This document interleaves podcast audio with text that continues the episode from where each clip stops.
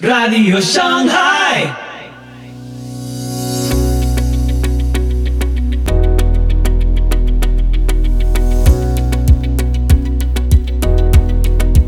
Muy buenos días, muy buenas tardes, muy buenas noches y muy bienvenidos a Radio Shanghai. Soy Pipo Biglione y este es el episodio 269 de la sexta temporada.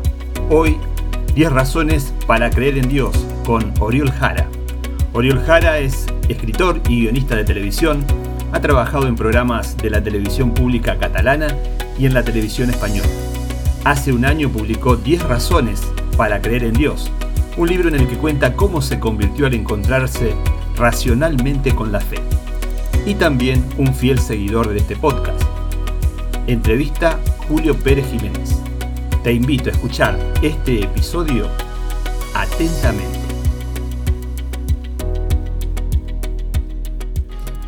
Y, hoy tenemos el gusto de tener con nosotros a Oriol Jara, como les anunciaba.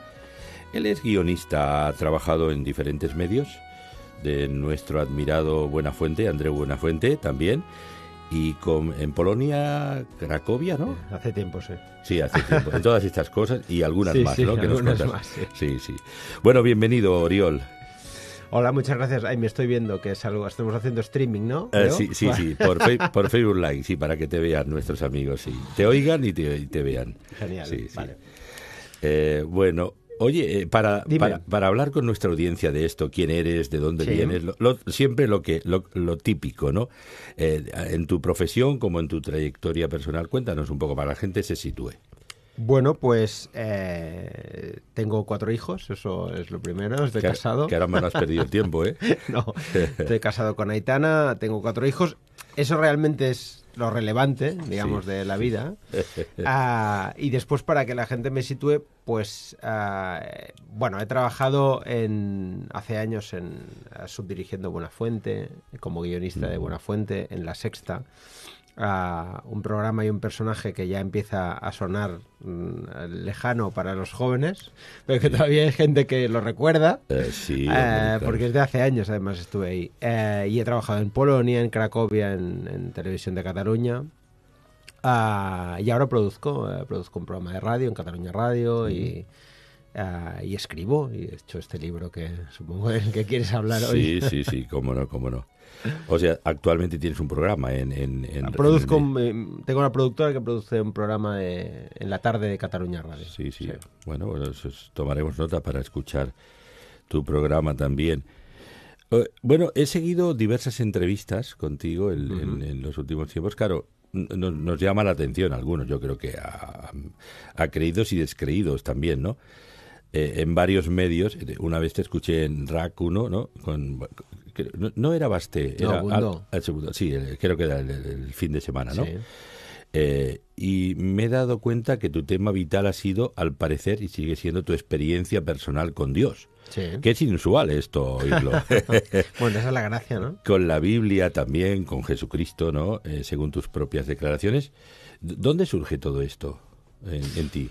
Bueno, eh, es, un, es un proceso largo ah, que empieza, yo creo que al principio de la universidad, al final del instituto, ah, y que se desarrolla principalmente a través de la, de la razón.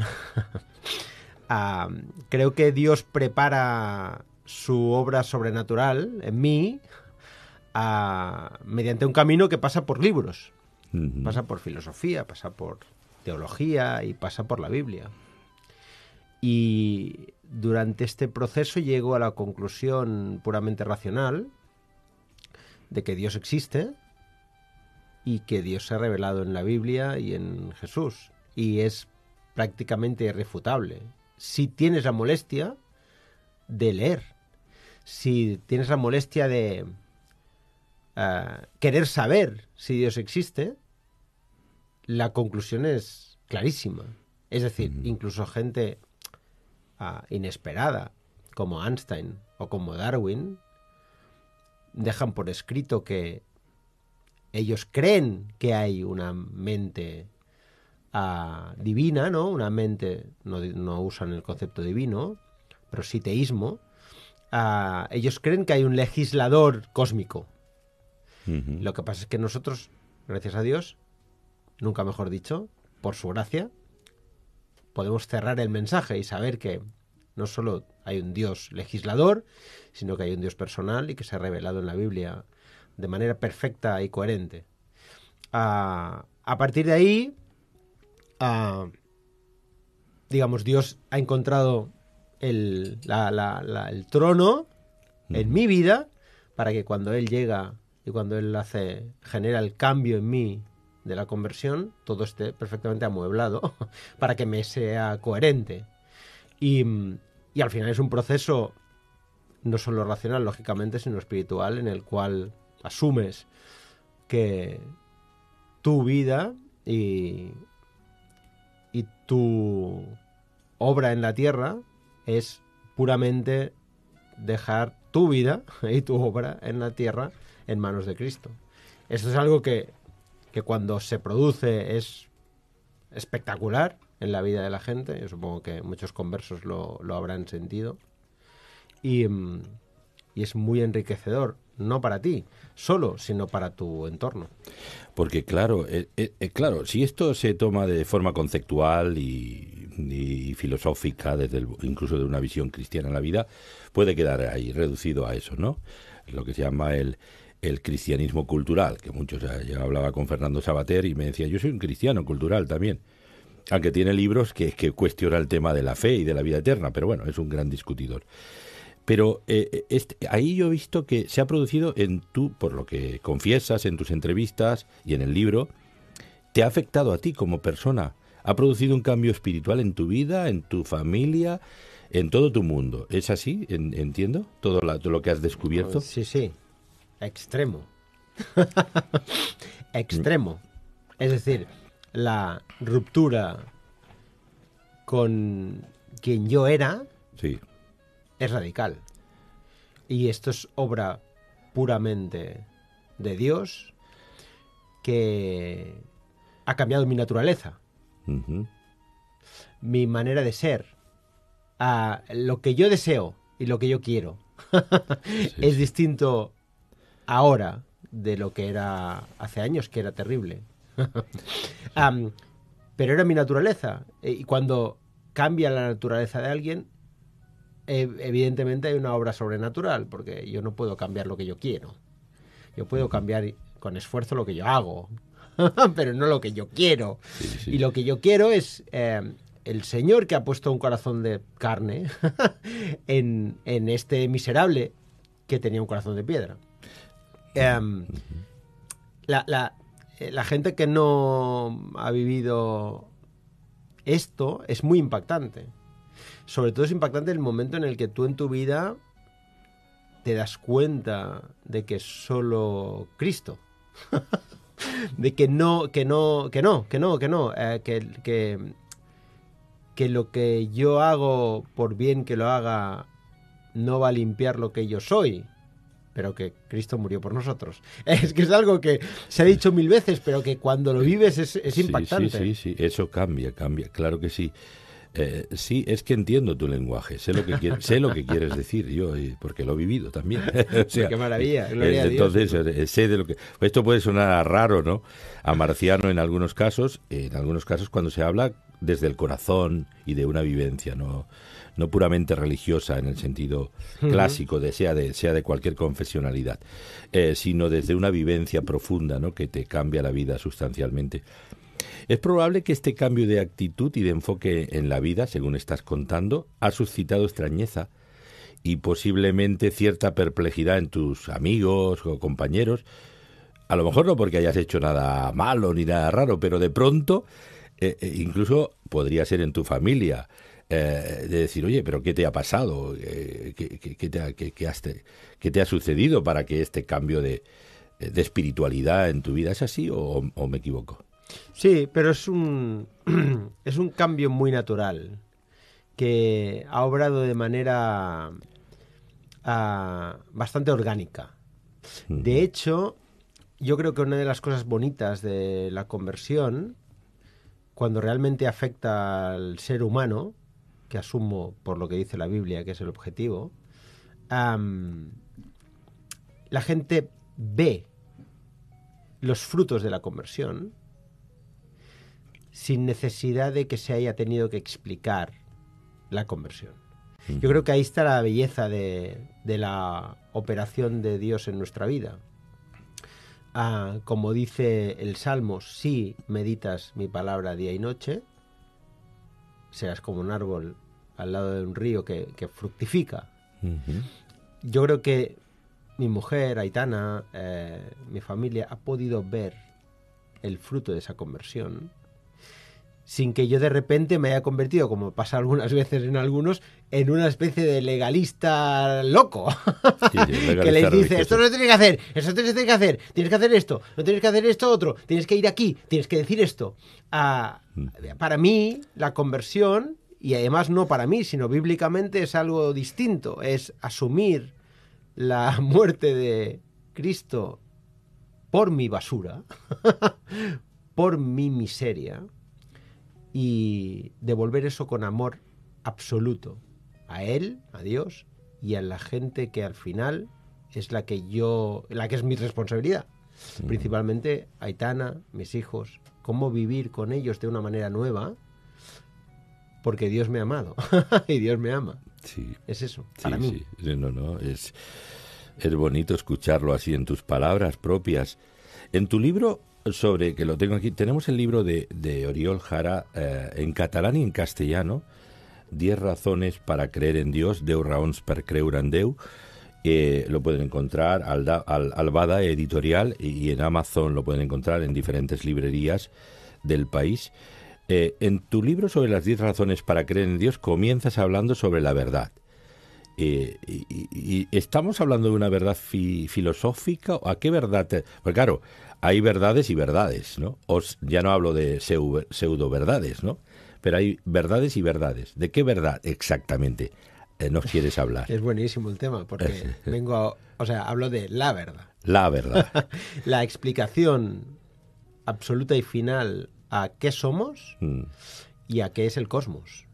Y qué pasa en nuestra vida después de la muerte. Es la verdad. La Biblia es un libro que tú lo sabes perfectamente, pero he descubierto yo en este proceso, soy un neófito que diría Pablo, he descubierto una cosa que es muy, muy bonita y que es, me es difícil de explicar, pero a ver si lo, si lo consigo. La Biblia no es un libro antiguo que se pueda leer hoy, no es un libro eh, escrito hace miles de años, siglos, que también encaje con cosas que pasan hoy. La, la Biblia es un libro inspirado por alguien que está fuera del tiempo, que es eterno, y con lo cual ese libro también está pensado para mí hoy. No es que coincida con hace 3.000 años, es que ya está pensado para que me hable de mi vida hoy. Y como eso es así, hay frases como la de Poncio Pilatos, que es una radiografía de nuestro principal problema hoy, que es, él dice, ¿qué es la verdad? Es hoy, está hablando de, de hoy, está hablando de la, la información y la verdad en el siglo XXI, que es líquida, relativa, ¿no? Hasta el punto de que yo pensaba que esa rela- ese relativismo tenía una frontera, que era la, la biología, pero ya ni esa frontera existe hoy en día. La biología es solo un consejo, una no es una verdad, porque un hombre puede ser una mujer y una mujer un hombre intercambiablemente. Es, es- es este el terreno de juego en el que estamos. No es una opinión, es, es- es tal cual. Em, la Biblia y Dios es la verdad, en el sentido de que hay una verdad revelada que viene desde el Génesis hasta Apocalipsis de manera coherente. Muchas veces la gente que no es creyente se le escapa que la Biblia dice lo mismo, literalmente, a pesar de haber estado escrita en, ¿qué?, 1500 años, del primer hasta el último libro, y dice lo mismo, por más de 40 autores, y dice lo mismo. A cosas co- que son emblemáticas de Cristo, como ama a tus enemigos, están en Proverbios.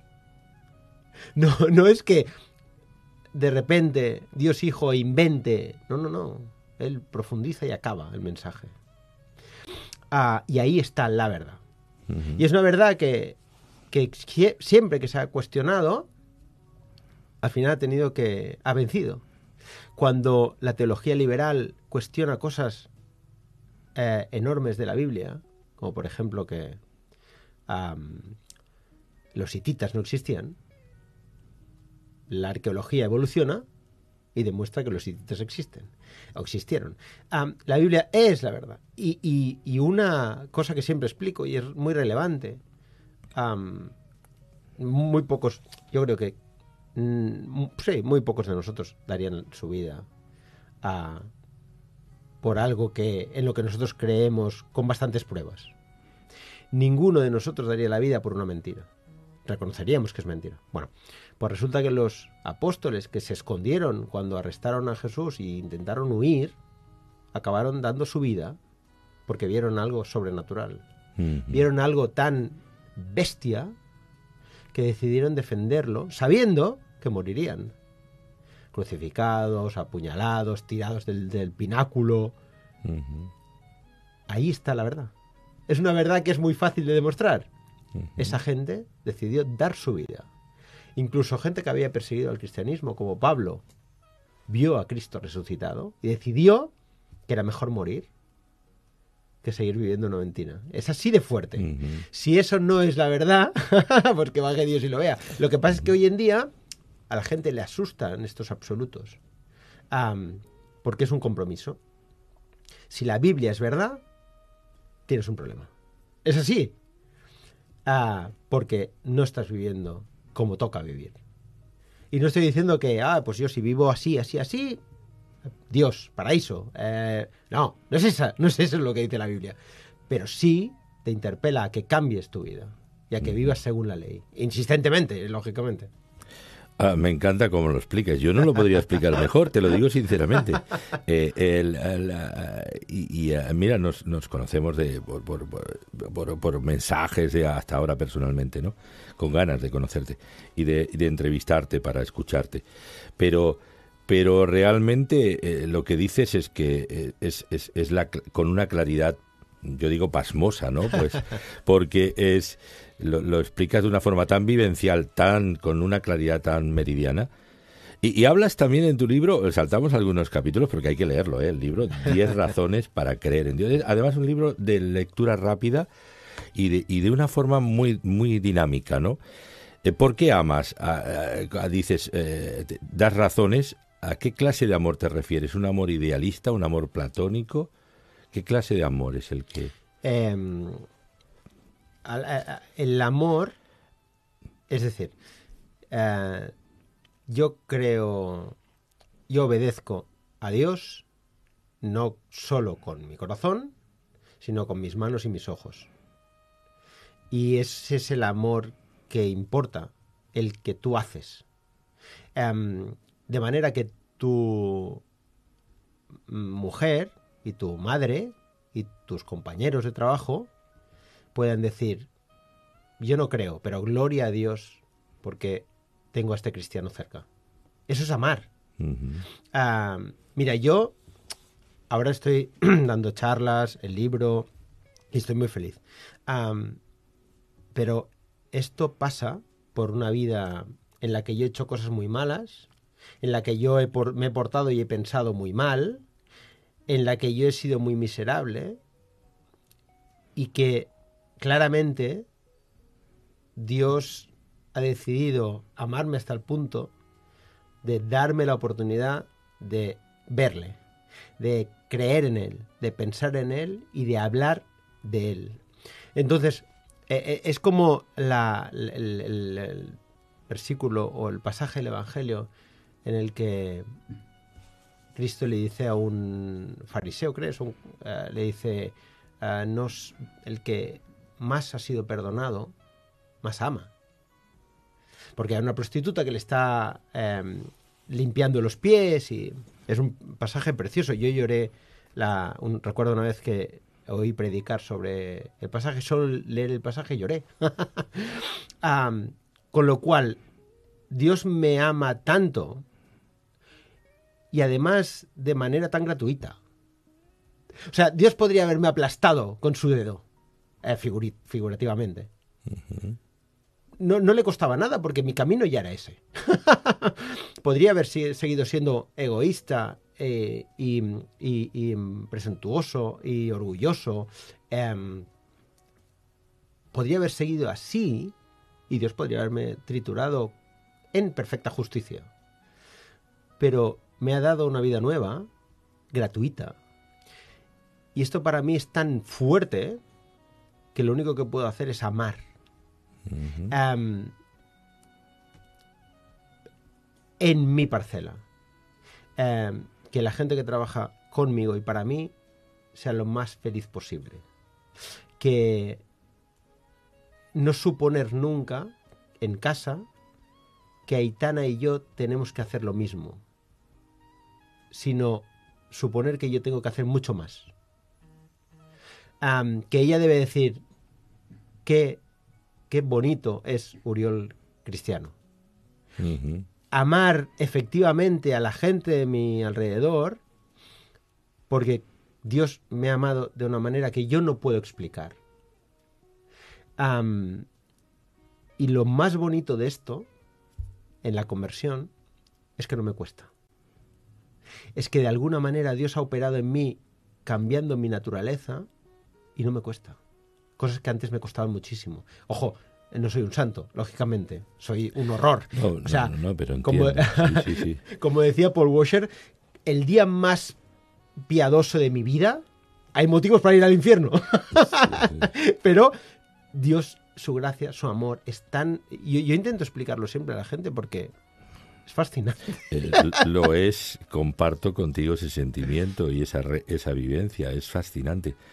Yo, yo 51 años después de haber conocido a Jesús, a los 18 años, al Jesús real, al- el- no al Jesús que nunca había conocido, sino al que conocí de verdad, eh, eh, es, es- esta sensación, esta vivencia es así, es un continuo, es un río, esto, esto no va a menos, va a más. Y por eso nos atrapa Jesús, ¿no? Eh, eh, saltándonos algún capítulo de- del libro, eh, 10 razones para creer en Dios, me llama la atención que te declaras un pecador. Eh, eh, sí, eh, es que esto no es popular. Yo he escrito varios artículos sobre el tema del pecado, las psicotrampas del pecado y muchas más cosas. Y, y el tema de, de- del pecado para tratar de hacer pedagogía, porque hoy en día. eh, Y venir a parar lo mismo, llámale como quieras. Pero somos defectibles y necesitamos que alguien nos arregle, ¿no? Solo Dios puede hacerlo, al parecer. Pero me, eh, esto de, de no es normal ni popular y hasta puede parecer anacrónico eh, eh, esto de que eres un pecador, entiendo, un pecador arrepentido, un pecador transformado, pero eso, ¿cómo te das cuenta de eso? Porque a partir de ahí empieza la historia. Sí, claro, evidentemente. Te das cuenta porque el, el- el proceso es muy bonito, porque cuando tú estás... El, el mundo, lo que nos dice hoy en día, ah, es una mentira. La, nosotros somos consumidores y necesitan que consumamos productos que nos venden. Y sobre todo necesitan, necesitan que la gente crea que merece comprarse cosas y gastar en cosas. Y que la gente merece eh, ligar y merece beber y merece salir y merece unas bambas de 100 euros. Ah, y eso pasa por una psicología que nos dice, sois buenos, sois guays, estáis bien. Bueno, a ver, a ver, hay cositas, pero eres una buena persona. Ah, conocer a Cristo, ver cómo nos ha amado y conocer por un instante la santidad de Dios, te pone en tu lugar. Mira, Dios es tan santo que es que no puede ni mirarte. Para que nos entendamos. Am, y esto va en contra de la psicología moderna, pero esto está en la Biblia y, y, como siempre, Dios conoce al hombre perfectamente.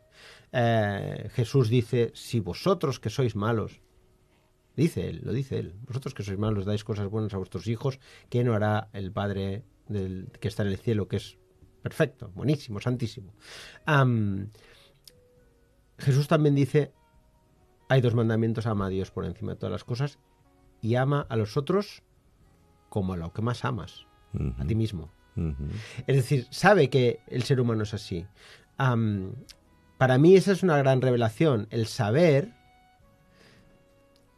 que tú, que nosotros, no merecemos lo que Dios nos da. Que cada día, que cada pequeño don, que cada regalo de la vida es un regalo inmerecido. Pero lo dice Pablo insistentemente, ¿no? No es que lo diga Uriol Jara, que no sabe nada, no soy nada. Es que Pablo nos enseña que esto es un proceso en el cual nosotros no merecemos, pero que debemos esforzarnos.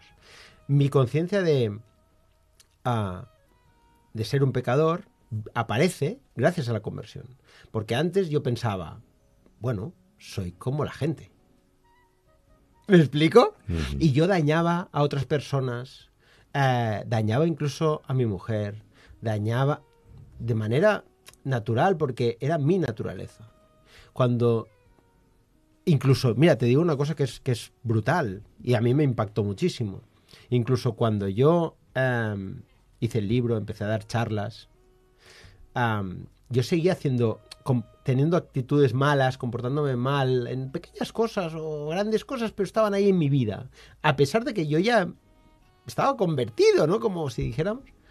Ah, y recuerdo en una oración como Dios me dijo, me enseñó de manera gráfica, "Mm, es que todo esto, todo esto que haces, son trapos de inmundicia. Solo tienes a Cristo. Esa sensación, que es una reconversión nueva, me hizo todavía más humilde. Y asumir que, aunque yo tenga un micro delante, o aunque yo publique un libro, soy un aprendiz para empezar. Y solo puedo decir cada día, gracias Señor. Gracias Señor por no triturarme y por darme esto, inmerecidamente. A la gente le da miedo decir soy un pecador porque le han explicado las marcas y las empresas y la sociedad capitalista que no son un pecador, que son guays. Pero la Biblia no dice eso. Y la Biblia dice cosas que son muy bonitas y muy útiles al día a día. Dice una cosa, el, el Salmo 101 dice, compórtate con dignidad de corazón en tu casa y no pongas ante tus ojos cosas impuras o cosas sucias o cosas perversas.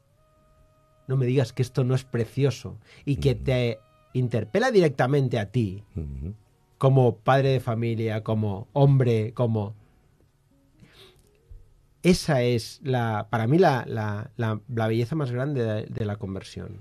Que, te- que de repente veas tu vida a través de sus ojos y entiendas qué es tu vida y qué necesita.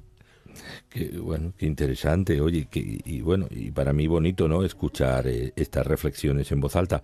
Eh, eh, Oriol, ¿qué te llevó a creer lo que dice la Biblia? Antes ha, ha reivindicado la Biblia como palabra de Dios, cuando hay quienes cuestionan lo que la Biblia simplemente es, es un viejo libro que tiene que ver con la cultura judeocristiana y que es importante leerlo, pero sin mayor trascendencia, ¿no? La Biblia es un libro antiguo que hay que leer como el Código de Hammurabi y de otros tantos, ¿no? De legendarios, pero ¿qué representa la Biblia en tu vida a día de hoy? Eh, eh, ¿La Biblia eh, eh, es palabra de Dios? ¿Es una información religiosa? La Biblia es palabra de Dios por mm, distintos motivos. Am, si vamos a motivos puramente racionales, no hay un escrito como este. No hay un escrito coherente perfectamente en todo su desarrollo. No hay un escrito en el que, siendo religioso, no haya magia sino lo que hay es una verdad histórica en la cual Dios actúa de manera natural, es decir, Dios actúa dejando clara su soberanía, pero con las reglas del mundo. Es un Dios que habla en Éxodo y habla en Cristo diciendo lo mismo. Ah, y es un Dios que deja trazas de verdad en los escritos. Es un Dios que se preocupa para que el ser humano vea su verdad con cosas muy sutiles. Por ejemplo, todos los dioses falsos tienen un nombre. Todos los dioses de mentira tienen un nombre. Astarte, eh, Júpiter, eh, Apolo, eh, quien tú quieras. Isis o lo que sea de Egipto. Ah, para quien no lo sepa, Dios nunca se da un nombre personal. Como mucho el tema de Jehová, Yahvé, que es puramente una frase. Cuando Moisés le dice, ¿quién les digo a esta gente que me ha enviado? Dios dice, yo soy el que soy, o yo soy el que seré, o yo he sido lo que seré. Que es una frase en hebreo que significa, yo soy, he sido y seré, yo soy. Yo soy, que lo dice Jesús después. Ah, no es un nombre. Él es Adonai, el Señor, Elohim, ah, lo que quieras. de, hecho, el Shema Israel dice Shema Israel, Adonai Elohim Adonai Echad. Adonai, que es el Señor. Ah, y se traduce así en la Biblia de los 70, la primera Biblia no, no en hebreo, que es en griego, se, Kiros, ¿no? Creo que es eh, Señor. Sí. este tipo de detalles nos hacen pensar que se está hablando de un Dios que, hey, no es uno de los dioses en minúsculas. Esto es algo especial. No tiene ni nombre, porque es todo. aparte de las evidencias arqueológicas de que lo que cuenta la Biblia es verdad, hay una revelación final que ya es el sumo, que es Dios hecho hombre y que tiene detalles. Ah, eh, quiero que se entienda una cosa, para los creyentes y los no creyentes que nos escuchen. La Cristo, la vida de Cristo, la muerte y resurrección de Cristo es una verdad histórica. Hay más documentos escritos de la vida de Cristo que de Julio César. Pero infinitos más. De la guerra en las Galias hay 10 copias hoy en día. del Evangelio de Cristo o de la vida de Cristo hay 5.800. Estamos hablando de una cosa, vamos, pero, pero demencialmente cierta. y, y hay detalles, por ejemplo, ninguno de los enemigos de Jesús, ninguno de los enemigos de Jesús dijo ni dejó por escrito que Jesús no hacía milagros. Atribuyeron los milagros a eh, magia, a Satanás. Pero era tan evidente que ese señor estaba haciendo milagros que nadie pudo escribir nunca en el Talmud, por ejemplo, que, Dios que Jesús no hacía milagros. los apóstoles dieron su vida por eso que habían visto. Eh, los primeros testigos de la resurrección de Cristo son mujeres. En esa época el testimonio de una mujer no era válido. Con lo cual, mm. oye, si nadie se va a inventar eso, porque desacredita el mensaje. Si eso está escrito es que fue verdad. Estamos hablando de, una verdad, de una verdad histórica que afecta a nuestra vida. Es urgente. Yo, yo me, desespera porque es como, tíos, ah, esto está hablando de tu vida. Y está hablando de tu vida después de la muerte. Está hablando de tu vida en relación a tu familia. Y es verdad. Pro, ¿no? Basta. Espabilate. Yo, es que estoy loco, claro, yo pienso en Dios cada, cada hora, pero es que es apremiante. Sí, bueno, eh, qué interesante escuchar esto, esto en tus palabras, ¿no? En tu libro también nos hablas de tu paternidad, de la humildad y un capítulo muy interesante es el que describes que Dios es coherente. Eh, y, y, hoy en día se malinterpreta a Dios o se le prejuzga, claro, porque a Dios se le yo veo, entiendo que se le relaciona con lo farragoso de la religión, de cualquier religión, ¿eh? Eh, que ese sistema farragoso de que parece que es espeso, ¿no? Dios está entre eh, ahí que hay que llegar a Dios es una especie de suplicio, ¿no? se interpreta, yo creo que se malinterpreta a Dios, se le prejuzga de forma incorrecta. Dios es coherente eh, explícanos eso. Eh, yo creo que lo estás explicando. ¿eh? Sí, sí, sí, sí. No, esto que dices de, que la gente malinterpreta a Dios, yo lo veo clarísimo. Es decir, yo cuando, cuando hablo de la Biblia con gente que no es creyente, o les leo pasajes, o, o, les hablo de cosas que dice o que hace Dios, bueno, flipan bastante. Hay un desconocimiento muy grande de lo que dice la Biblia, de lo que dice Dios, de quién es Dios, ¿no? Incluso para muchos creyentes ah, hay un desconocimiento de quién es. Dios. ¿Qué atributos tiene Dios? Ah, no sé, bueno. ah, amor, ya, ya, bueno, sí, vale, pero es que si no sabes qué es, es posible que tampoco aprendas a amarle como, no como merece, sino como es bueno para ti. Y cuando digo que es coherente, fundamentalmente lo que digo es que la Biblia, que su palabra es coherente. Esto no pasa con... Yo he hecho libros con tres o cuatro autores. No son coherentes. Cada uno tiene su- sus cosas en la cabeza. Ah, la religión, la fe, es uno de los temas más complicados de la historia. Y en cambio la Biblia, hay 40 autores, más de 40 autores, que dicen lo mismo. Es casi imposible. O sea, estoy hablando de probabilística, de matemática. Es casi imposible que esto se produzca si no hay una inspiración divina. Am, y la gente también no entiende que la Biblia, ah, también la Biblia hebrea, el, el Antiguo Testamento, es algo con lo que los, los compiladores, la gente que ha transmitido la tradición es muy cuidadosa. No, nadie se ha atrevido a tocar una palabra porque estaban tocando palabra de Dios. Con lo cual no es una es una, un libro inspirado, perfectamente coherente y que habla de una verdad que, que es la misma y que, y que dice cosas que eran radicalmente anacrónicas hace 3.000 años, como ama a los inmigrantes, a los extranjeros, acógelos como si fuera uno de los tuyos. Estamos hablando de sociedades en las que se mataba al de fuera, automáticamente. Am, hay mucha gente que dice, esto me encanta porque ah, el nazismo era inhumano. Y no es verdad. El nazismo era puramente humano. El nazismo era exactamente igual que el, la- el imperio medo-persa, que la Grecia de Pericles, de Atenas, que Roma. Era así. Al de fuera se le mataba, al que era menos que tú se le esclavizaba. Los campos de concentración de los nazis, bueno, hay una cosa que no sé si recordáis que se llamaba Patmos Ujú. que era una especie de campo de concentración para esclavos que morían ahí, ¿no? La- a, a las niñas en Grecia y en Roma a veces se las mataba cuando nacían porque eran una, una carga para la familia. Eso es la humanidad.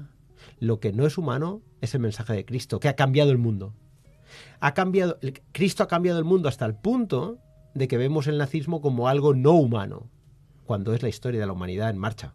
Es eso lo que ha hecho la humanidad, siempre excepto cuando ha conocido el mensaje de Dios. Y este mensaje es de hace 4.000 años. O sea, es muy bestia Sí. que ese mensaje sea el que se le da a Abraham. Es, es fascinante y solo puede ser verdad.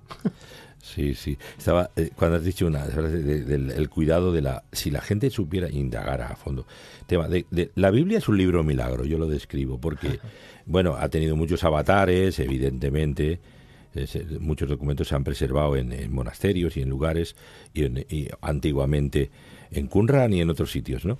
Algunas copias, pero al final, al final, detrás de todo, los masoretas mismos, que eran, contaban hasta las letras. Sí, sí, exacto. O sea, que quiere Cada decir, página, sí. porque lo, era tan sagrado el, el- el- el- el cuidar la- las palabras de Dios, y, y dentro de muchos avatares históricos y alteraciones, tenemos el facsímil ahí. Es un libro milagro. Sí, sí, Yo lo, lo- veo y, y- y dices, caramba. Eh, bueno, de, esto se puede hablar mucho y tal. Bueno, y perdona, y, y no es un libro que, a- a- por si a alguien se le pasa por la cabeza, la Biblia no es un libro, un compendio de libros, es un libro en realidad, que haya sido como escogido, eh, recortado, quitado y puesto, porque hay libros en la Biblia como Ezequiel o el Cantar de los Cantares, que en muchos momentos los rabinos pensaron, ostras, ¿esto encaja? Eh, y no lo tocaron. Podrían haber quitado Ezequiel porque tiene algunas cosas que, que actualizan el mensaje del Deuteronomio. Podrían haber quitado el Cantar de los Cantares, que es un poema muy Es, sensual. es un problema erótico, en el sentido más puro. Exacto. Y no lo tocaron porque era palabra de Dios y no tenían narices de tocarlo. Pues eso es lo que tiene que entender la gente. Que es un libro que ha venido de Dios así y que lo que hay es lo que Dios ha querido que haya. y si hay alguna cosa que es como, ostras, esto es una contradicción, Dios ha querido que eso esté ahí. Por una razón. Y si no lo ves ahora, lo verás algún Sí, día. Sí, sí, sí. sí. Oye, eh, ¿tú crees que existe un conflicto real entre la ciencia y Dios? Eh, por algunos um, parece que sí, que ven es que esto es un choque de trenes, ¿no? El, el tema la ciencia y Dios. No, eh, es- son dos cosas que atañen a, a aspectos distintos. Y una de las cosas más bonitas de todo esto es que la Biblia ah, no se mete.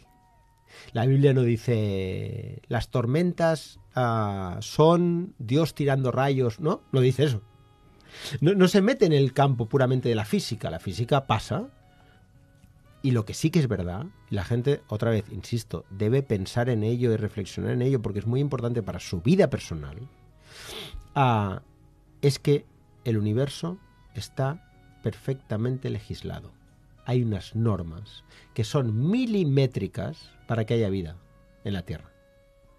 Eh, la vida no es oh, abundante vida en el universo. No, la- el mundo está creado para que haya vida en la Tierra, de manera milimétrica. Hasta el Sol y la Luna están colocados en el sitio que toca para que la vida se haya des- desarrollado en la Tierra. Y es algo, eh, se llama, esto si la gente quiere buscarlo, es eh, ley del ajuste fino, creo que se llama. Es como la situación de la creación del universo está milimétricamente programada desde el Big Bang, que es teoría de un, de un sacerdote, por cierto, desde el Big Bang, para que la Tierra sea como es y que la vida inteligente sea en la, en la Tierra como tiene que ser. Es algo que no contradice en la ciencia, al contrario, cuadra. Por eso científicos y físicos fantásticos han llegado a la conclusión de que hay una ley universal, porque el mundo podría ser caótico, en cambio no lo es. Es perfectamente... El cosmos podría ser un caos, pero hay leyes. La gente cree que las leyes es lo natural. No, podría haber caos. Los planetas podrían eh, pasar uno por encima del otro cuando se cruzan. Y, a- y algunas veces sí, algunas veces no. No, hay una ley. Y esta ley es inapelable. La física del mundo se basa en esta ley. Que es una ley como la Biblia, pero que toca al campo físico. Y ahí Dios no, cuando se revela en la Biblia, entre otras cosas porque, por ejemplo, cuando hay en la Biblia libros que son históricos y la creación del mundo no es histórico, es una, es, se, se basa en imágenes, porque no había nadie humano tomando nota cuando se creó el mundo. Dios tuvo que revelarlo y lo reveló con conceptos que esa gente podía entender. Dios no podía revelar el nacimiento del mundo diciendo "Ah, fue creado en dos mil millones de años, porque la gente que estaba recibiendo ese mensaje no podía comprender el- la cifra. Ah, no hay una. eh, De hecho, es que en el libro, en mi libro, hay citas de bastantes científicos que apelan a la existencia de Dios. Y, y- y es más, dice Anthony Flew, que era Sí, sí, en unos últimos conversos de, la- Sí. de, de los más redomados ateos. Exacto. Sí. Anthony Flew, que tiene un Sí. libro fantástico que se llama Dios existe. Él dice el gran descubrimiento de la ciencia eh, en el siglo XXI es Dios. es fantástica la frase. Sí, sí, o sea, cuántas cosas no Po- podemos llegar a concluir porque porque claro, estamos tratando de, de reivindicar lo obvio, pero lo explicamos desde nuestra vivencia para que otros también puedan decir, oye, esto vale la pena, vívelo, eh, conoce a Dios de una forma porque te cambia la vida para bien, Sí, sí. la vida aquí ahora y la vida trascendente, la vida eterna que es un regalo impagable, vamos. Pero Jesús, ahí hablas de Jesús también, y te he oído hablar también en, la- en las eh, entrevistas de Jesús. eh, eh, bueno, eh, cuando llegamos a Jesús, a mí es que me emociona, ¿no? Siempre mucho. Jesús vale tanto la pena, seguir a Jesús, vivir su mensaje. ¿Qué supone para ti en su pura esencia, no? Mira, recientemente he vivido una nueva dimensión de esto. Y es sentir la, la- la implicación, la convicción también de que mi cuerpo también le pertenece.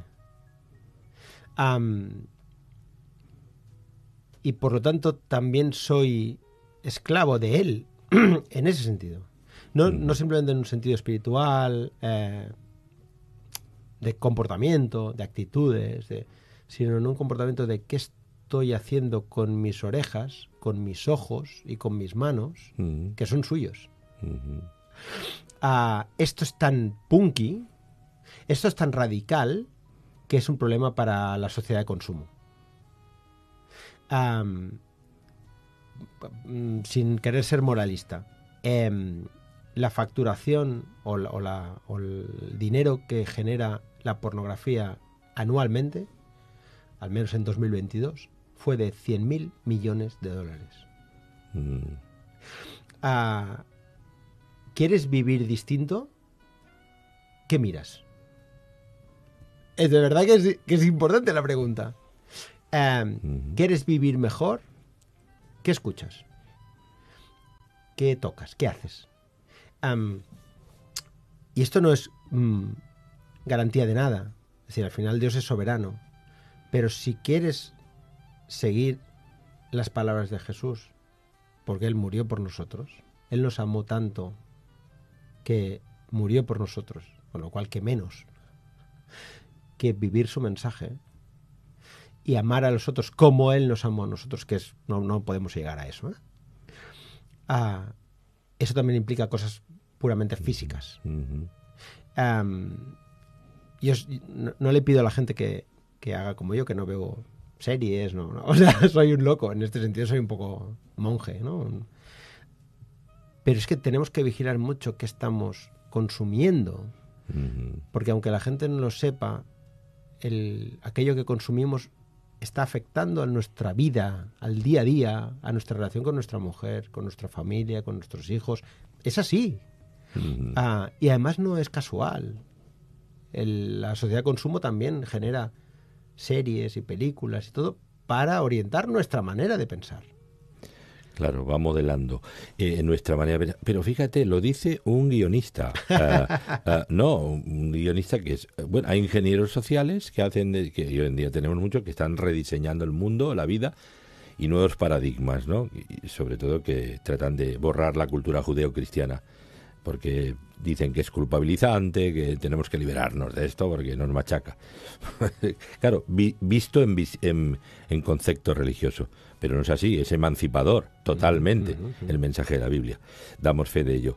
Pero realmente eh, lo que lo dice un guionista, alguien que sabe de lo que va, los entresijos de, de la, del mundo de, la, de los medios, ¿no? Que está bien, está, esto es un medio. Estamos hablando en la radio, estamos hablando en la televisión, hay cosas interesantes. Pero es verdad que llegar a ese punto que tú estás planteando, bueno, para mí es, es, es tremendo. Porque mm, no es que quieras ser un buen chico, ¿no? Para ser un santurrón. No, no, es que hay algo en ti, eh, cuando Jesús está en tu vida, es algo en ti que repeles, que dices, no, yo esto no lo quiero, porque es, es tóxico, altera mi, mi, esencia, ¿no? Entonces, y, y es muy bonito planteárselo y muy importante, ¿no? Pero claro, y además que lo diga un, un guionista eh, eh, que sabe de lo que va, y eh, dice, es verdad, pues tenemos que tomar nota, ¿no? Oye, fíjate cuántas cosas, y el libro está aquí. Eh, a nuestros oyentes, eh, 10 razones para creer en Dios. Este libro se lee en un plis plas, ¿eh? Eh, y, y 10 raons per creure en Déu, también en, en, eh, Albada, eh, que es la editorial, pero en, en, en, en, Amazon, Amazon pueden pedirlo rápidamente y lo tendrán mm, rápidamente. Eh, ¿Qué tienes en mente para los próximos tiempos con respecto a ti, a tu fe? ¿O vives el día a día, y, y- y- pero visionas algo, percibes algo, tienes alguna idea, algún proyecto en mente? Eh, mejorar. yo yo eh, he aprendido a amar muchísimo, a, de verdad, y, a respetar muchísimo y a, y a venerar a toda la gente que yo me voy encontrando y son gente madura en la fe. He aprendido a amar a eh, sacerdotes, pastores, predicadores, gente que me he encontrado en este camino y gente creyente que ama mucho más a Dios que yo, que tienen 80 años, 70, 90, 60 y vienen a mí después de las charlas a hablar conmigo y, yo siento claramente que soy nada, pero tengo un micro delante. pero, esa gente es, me puede dar, me da tantas lecciones, he aprendido tanto. Es al final pasó una cosa muy bonita, que es que yo pensaba que con las charlas eh, Dios me estaba usando para predicar cosas de la Biblia a la gente. Y resulta que Dios estaba usando las charlas y a la gente para adoctrinarme a mí, para enseñarme, para disciplinarme. es al revés. Y es fascinante porque al tener un micro delante, cuesta entender eso. Pero lo entendí. Hubo un momento concreto que me di cuenta de que todo este proceso al final era, eh, mira, Uriol, eres un neófito, echa el freno, Macareno, y escucha. Y yo te enseñaré. Y esta gente, esta persona que se llama María, que tiene 90 años, tal, te va a enseñar lo que es la fe. Y lo que es amar a Dios. Y lo que es servir. ¿Sabes? Sí. Esto para mí, que Dios me ponga en mi lugar, es el regalo más grande que me han hecho. Que Dios me rebaje, es el regalo más grande que me han hecho. Porque eso me permite amar con agradecimiento a Aitana, a mis hijos, a mis padres. E intentarlo. No perfecto, no, san- no san- no ya santificado. Como dice Pablo, no tengo el objetivo, pero sé hacia dónde corro. no, es la clave. Sé cuál es la meta. Es lo que intento. Wow, bueno, es- es- es- está bien. Eso es, al fin y al cabo, es, es, es realista y es el, el día a día. Eh, bueno, lo que sí tienes es, es una voz que, que se, se puede escuchar, como a través de, de este programa, de otros medios, hablados, escritos, eh, también televisivos, para dar, dar a conocer un mensaje que vibra en tu alma, ¿no? Que está, que, que dices, eh, porque hay, hay una, una encomienda de Jesús, viviendo lo que vivimos con Él, eh, es ve y cuéntale a los tuyos cuán grandes cosas ha hecho el Señor contigo, ¿no?